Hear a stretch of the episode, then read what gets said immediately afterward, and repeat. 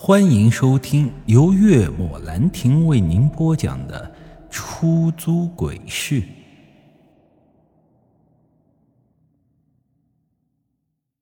这医科外院第一附属医院比我想象中的更危险，也更加的恐怖。这还仅仅只是三楼，这医院门诊部可是足足有十五层呢。而且还有住院部那几栋楼，旁边的医科大学教学楼和学生宿舍，难以想象，这到底还会存在什么更为恐怖的东西？我根本都不敢想。看着走廊尽头那道裙摆被血红染的白色身影，我咬了咬牙，再次拿出了龟甲片，猛然。就往他扔去，似乎是察觉到了这龟甲片的不凡，还不等龟甲片砸在身上，长发披散的白色身影就猛然闪进了旁边的公厕内，而罗盘上的指针依旧指向了走廊尽头。我觉得他不可能让我躲进公厕里，那样的下场只有一个。那就是死。看了一眼走廊尽头的窗户，我的心中咯噔一声。难道他是想让我跳窗吗？因为指针一直指向的就是走廊尽头的窗户。虽然不敢相信，但眼下这种情况，不可能躲进公厕，也不可能回头了。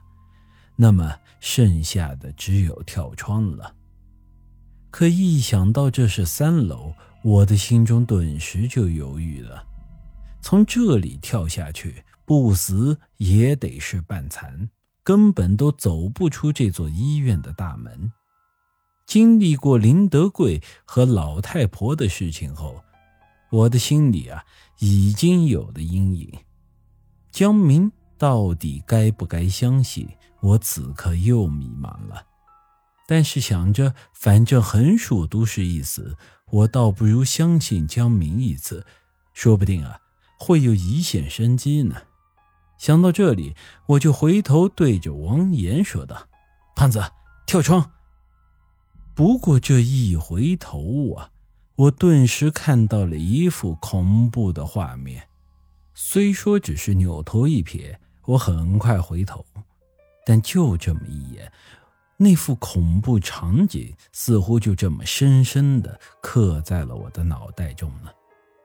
那是一道身穿红色嫁衣的长发身影，如同脊椎断裂一般的头颅垂在了胸前，这脖颈下还缠着一根麻绳，像是被人提着绳子一样的在空中摇摆不定，晃晃悠悠的就向着我们飘来。我这心脏啊，都似乎慢了半拍。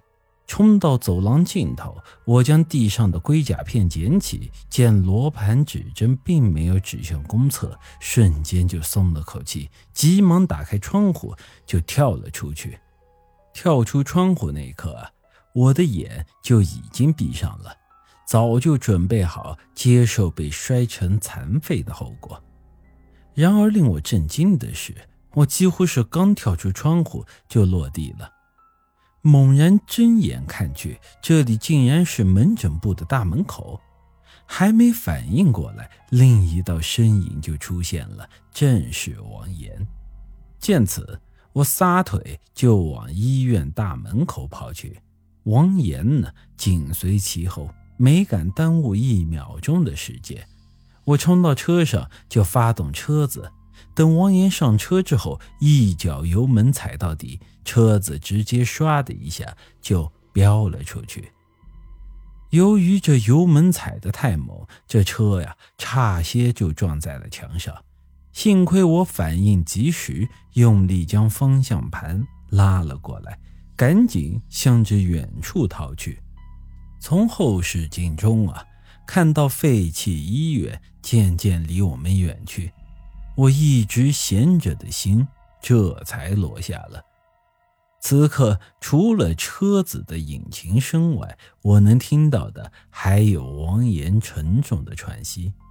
来的时候完全没想过后果，现在想想不由得心中一阵后怕。相比起来，一直想杀我那个女鬼，现在看来，我觉得这里至少恐怖十倍啊！本集已经播讲完毕，欢迎您的继续收听。